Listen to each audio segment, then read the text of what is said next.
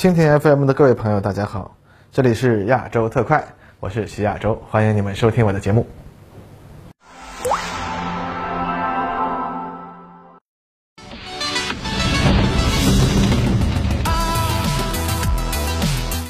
各位朋友，大家好。那么到今天为止啊，列车长在所在的这个住宅楼呀，已经封闭了超过一周了。那呢，何时能够解封还不清楚。这里呢，也祝福大家，希望早日走出阴霾吧。那么今天咱们视频的主题呢，就说说列车长最近对于俄乌冲突引发的一些这个感想吧。亚洲特快呢，里面有一个长期的主题叫做“小国军备制”，那分析了我们周边以及世界上一些热点地区国家的啊军事力量情况。那么这个系列做多了呢，魏社长就想起了一个事儿：上世纪八十年代啊，美国在开发 F 二十二战斗机的时候啊。预算啊，分摊这个研发费用的 F 二十二战斗机每架耗资啊上亿美元啊，这是当时美元汇率下的数字哦。要是按照今天的汇率，那实际上 F 二十二战斗机的价格已经远远不止这个数字了。实际上，光是一些改进项目，每年就要投入几十亿美元，这还没算这个维护的使用啊成本。那么当时美国国内啊就有说法认为，按照这个趋势发展下去的话，那么到二零五零年，美国可能啊。每年就只能采购得起一架战斗机了，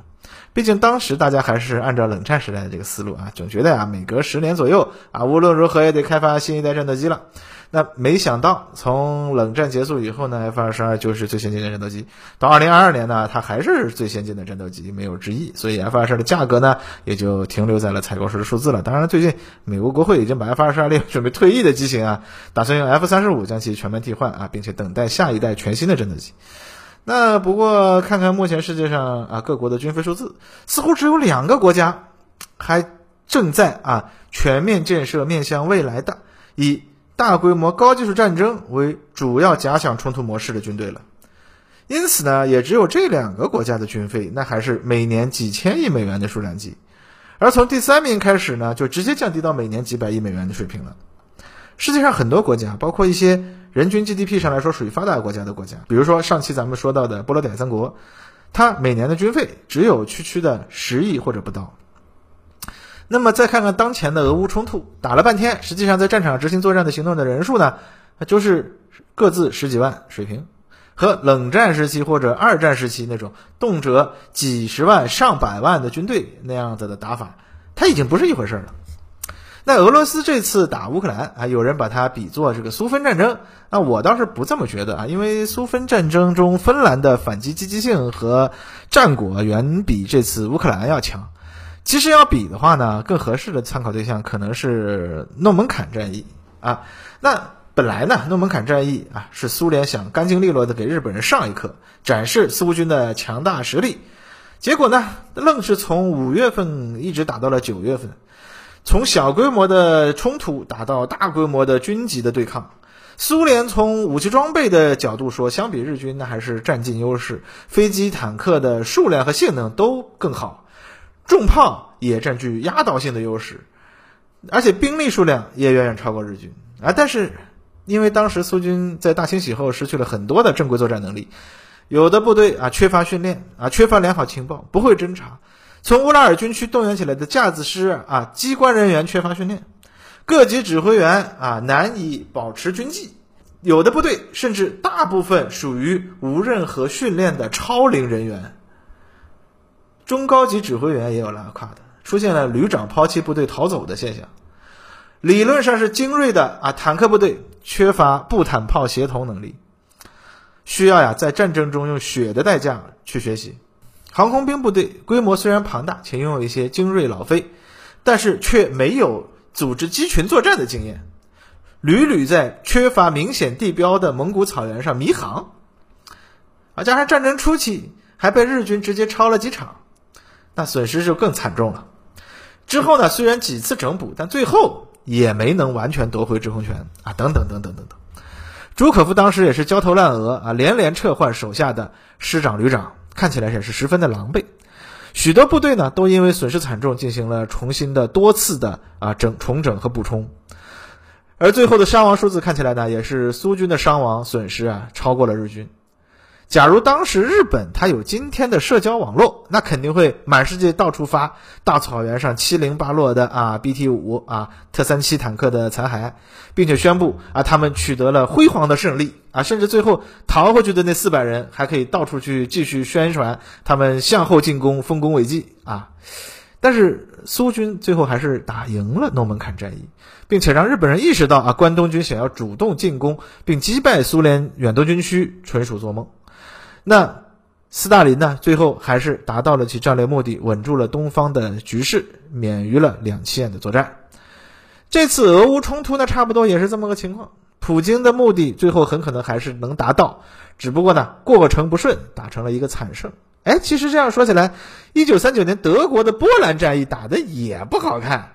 在西方静坐战争的同时啊，德军对波兰的进攻总体来说虽然这叫摧枯拉朽，但是实际上呢也是损兵折将，并且呢出现了战前计划与行动实际上严重的脱节，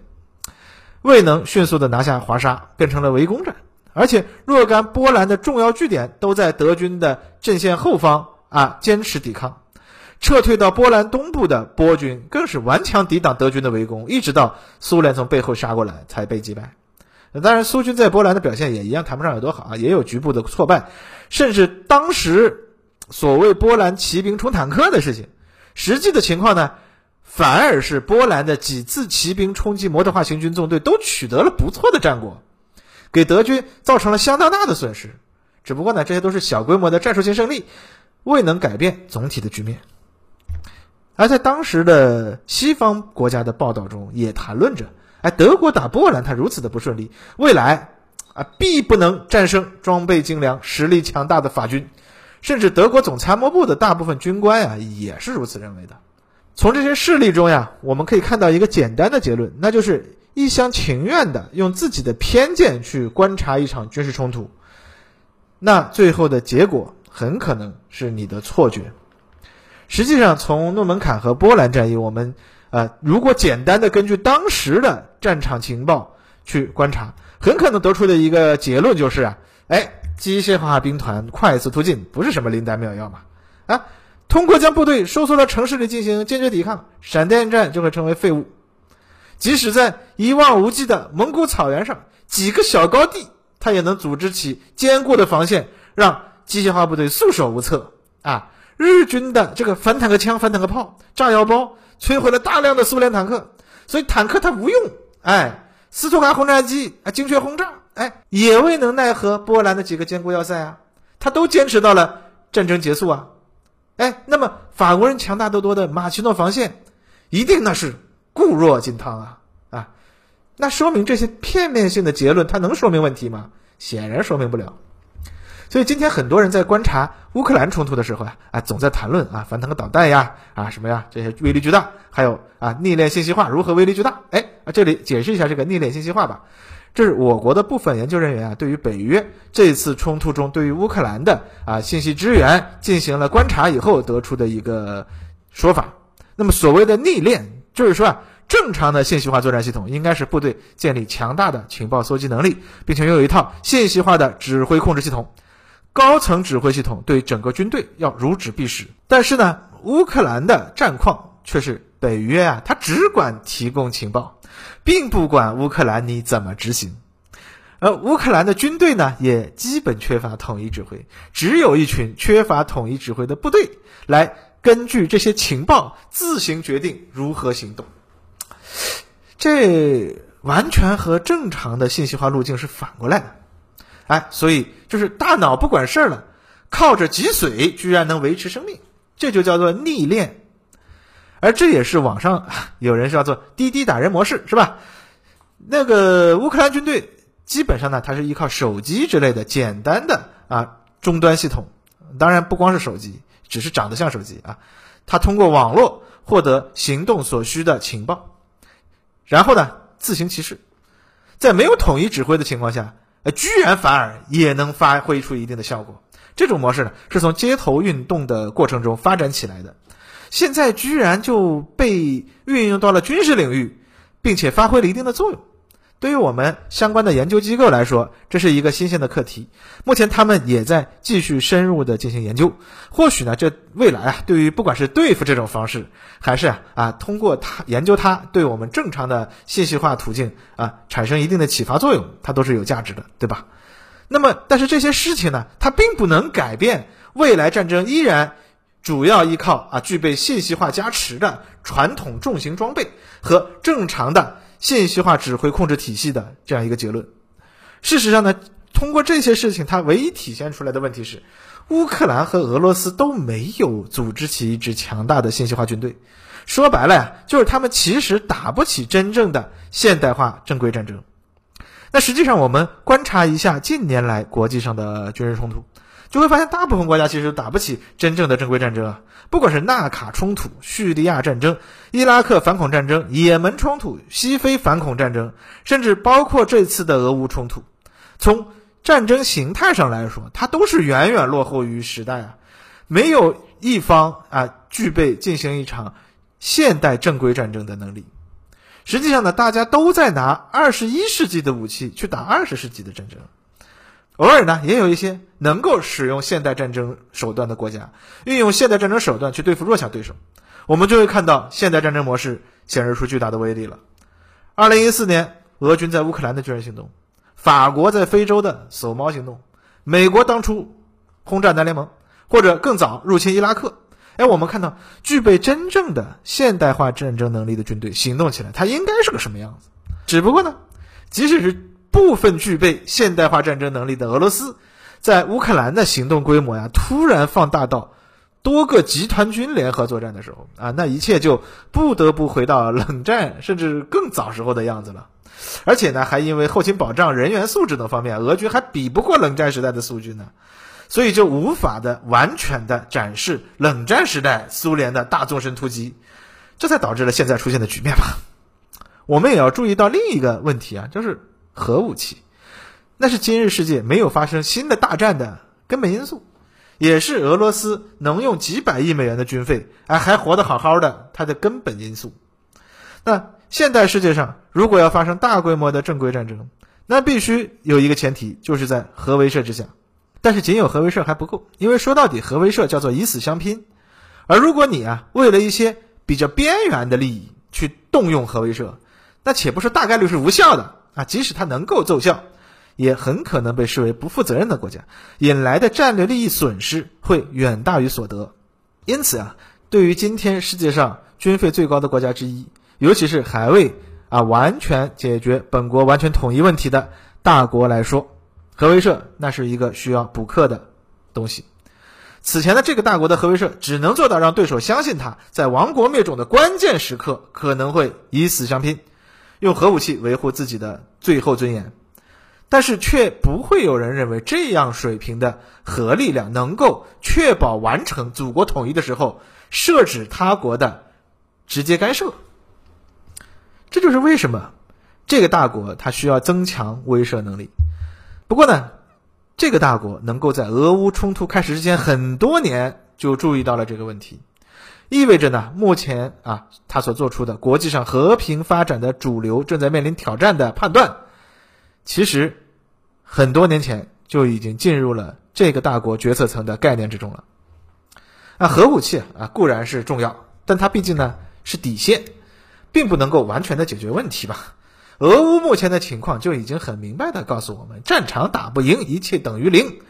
这句话不仅仅是一句鼓励自己的口号，它也是一个客观的事实。在战争取代谈判成为决定接下来局面走向的关键要素之后，如果不能取得胜利，那才是相关战略目标无法实现的最根本的障碍。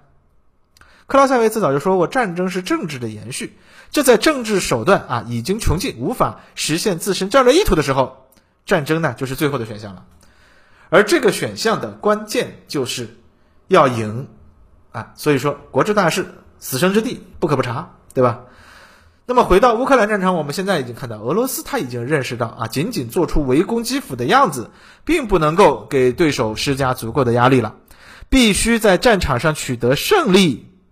通过一个个胜利，那才能获得更多的谈判筹码。那实际上现在来看，二零一四年乌克兰国内政治局面给了俄罗斯这样一种错觉，那就是俄军啊大兵一动，乌克兰马上乱作一团，不仅人民群众啊但是胡浆欢迎毛子，乌克兰军队也必然出现大规模的哗变。但是实际上，乌克兰在度过战争最初的混乱之后，他在八年时间里建立起了忠诚于极端民族主义意识形态的地方政府